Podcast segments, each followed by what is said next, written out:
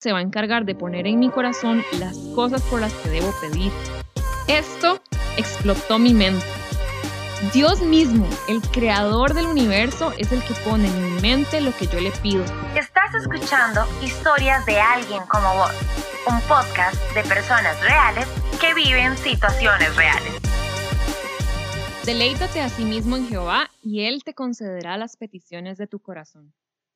Desde pequeña conozco este versículo. Incluso de niña cantaba una canción que recitaba esta frase. Siempre me alentaba a pensar que Dios era un Padre amoroso que me iba a dar todo lo que yo le pedía. En mi mente de niña asociaba esto a una super profesión, una casa muy linda, un esposo atractivo y exitoso y viajes por el mundo. Amo a mis amigos y en mi círculo de amigos soy casi la única creyente. Por años ha sido así.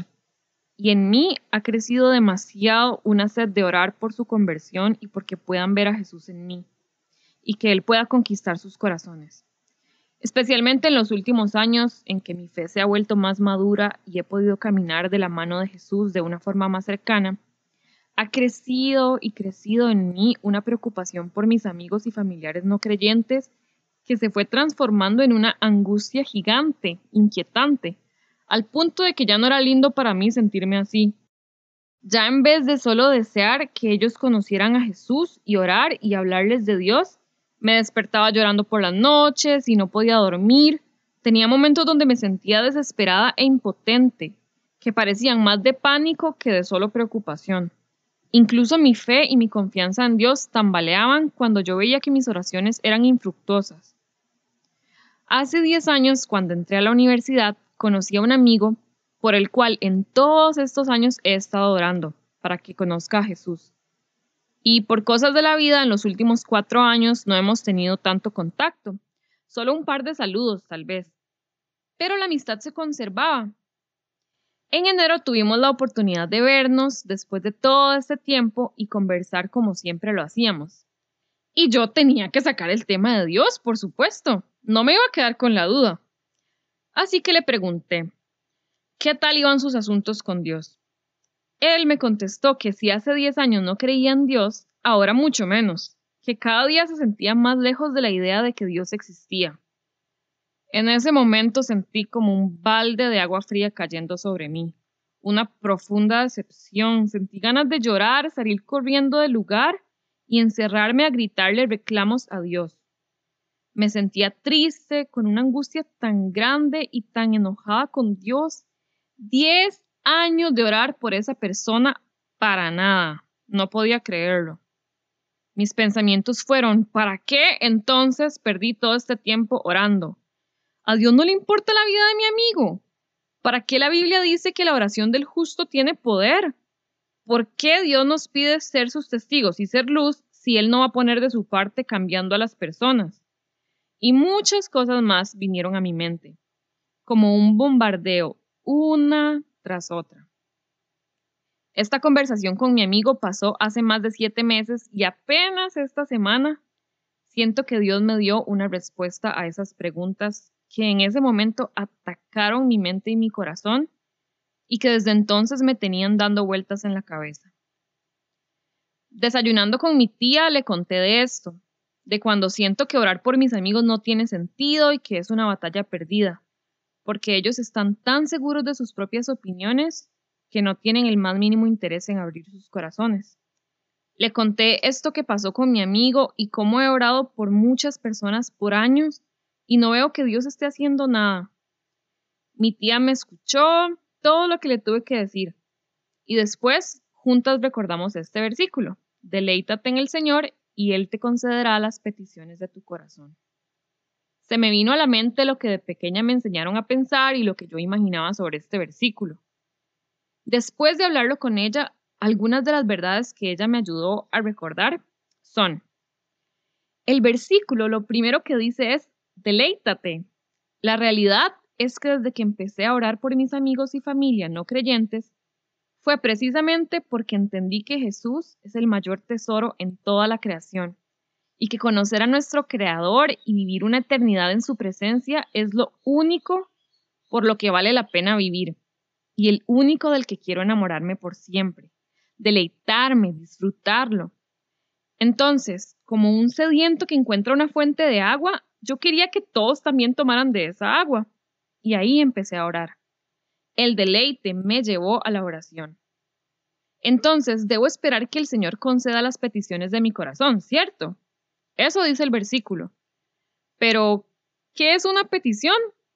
Y entonces lo entendí. Dios no me va a dar todo lo que le pido. Dios no va a estar ahí para mí como un genio de los deseos. No. A lo que se refiere el salmista es que si yo me deleito en Dios, si lo disfruto como el máximo placer y el mayor gozo de mi vida, Él se va a encargar de poner en mi corazón las cosas por las que debo pedir. Esto explotó mi mente. Dios mismo, el creador del universo, es el que pone en mi mente lo que yo le pido. Es decir, Dios me da lo que tengo que pedirle, no soy yo quien pide.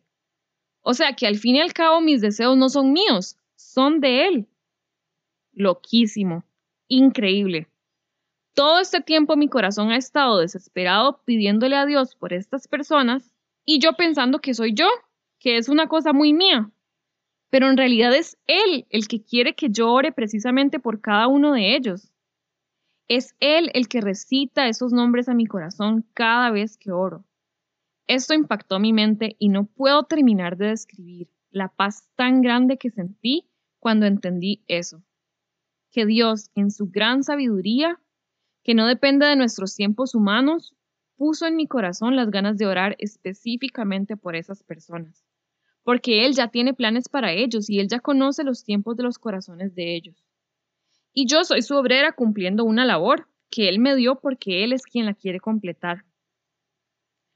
Otro pasaje que ha sido un sostén para mí todos estos años de orar y no ver respuestas es Lucas 18 del 1 al 8, donde Jesús narra sobre la mujer que iba a donde un juez irreverente e irrespetuoso cada día, insistentemente, a pedir justicia contra su adversario. La historia termina en que el juez escucha a la viuda y la ayuda, por lo insistente que era y por quitársela de encima. Jesús narra esta historia para motivarlos a orar siempre y no desanimarnos. Él dice que Dios, siendo un juez justo y amoroso, con mucha más razón va a escucharnos a nosotros y acudir en nuestra ayuda. Pero en el versículo 8 Jesús nos recuerda que debemos tener fe. Entonces la oración debe ser constante, con ánimo y con fe. Mi tía me preguntó, ¿Usted de verdad cree en su corazón que sus amigos van a conocer a Cristo en algún momento? Por un momento no supe qué contestar. Y fue feo darme cuenta de que en realidad no pude contestar. O sea, yo deseo que ellos conozcan a Cristo. Pero así como saber que lo van a conocer, mm, no sé, nunca me lo pregunté. Entonces mi tía me recordó qué significa la fe. Y aquí viene Hebreos 11.1. Es pues la fe la certeza de lo que se espera, la convicción de lo que no se ve. Entonces, si Jesús me dice que ore con fe, debo de orar creyendo que lo que pido se va a cumplir. Debo de creer que mis amigos y familiares no creyentes van a llegar a los pies de Jesús y entregarle sus vidas. Y el Señor se encarga del resto. Todas las piezas de este enredo mental se ajustan perfecto. Veamos. Yo conozco a Jesús, lo amo y disfruto la vida con Él. Entonces el Señor pone el deseo en mi corazón, la petición. Y yo empiezo a pedir, a pedir sin cesar y creyendo que esa petición no es un capricho mío, sino que nació del corazón del Padre y yo nada más soy un obrero en su mies. Y entonces el Señor, juez justo, me escucha y viene en mi ayuda. Estas son buenas noticias. No puedo explicar la paz que sentí cuando llegué a entender esto.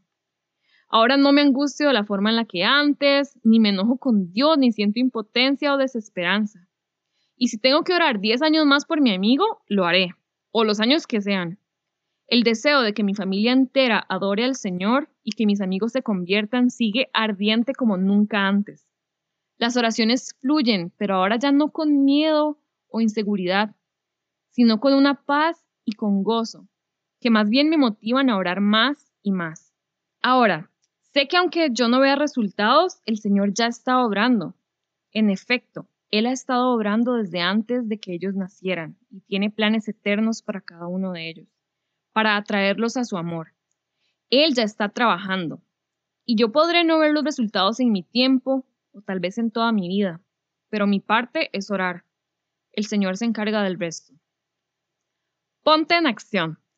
Te motivo a que por más que veas que en tu familia hay personas que no soportan ni hablar de Dios o tus amigos se resisten y son hasta irrespetuosos con las cosas de Dios, no te desanimes.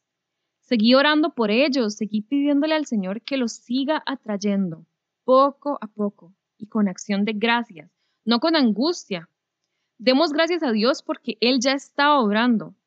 Démosle gracias por darnos estas peticiones que le hacemos y pidámosle fuerza para seguir orando perseverantemente, cada día, con gozo y fe.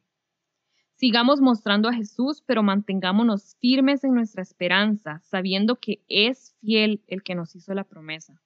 Como dice Hebreos 10:23, no desmayemos, sino preparémonos para seguir alertas, enamorándonos de Dios y aventurándonos a ser parte de su equipo, siempre dispuestos a pelear las batallas en oración, en vidas gozosas, disfrutándolo a Él por sobre todas las cosas.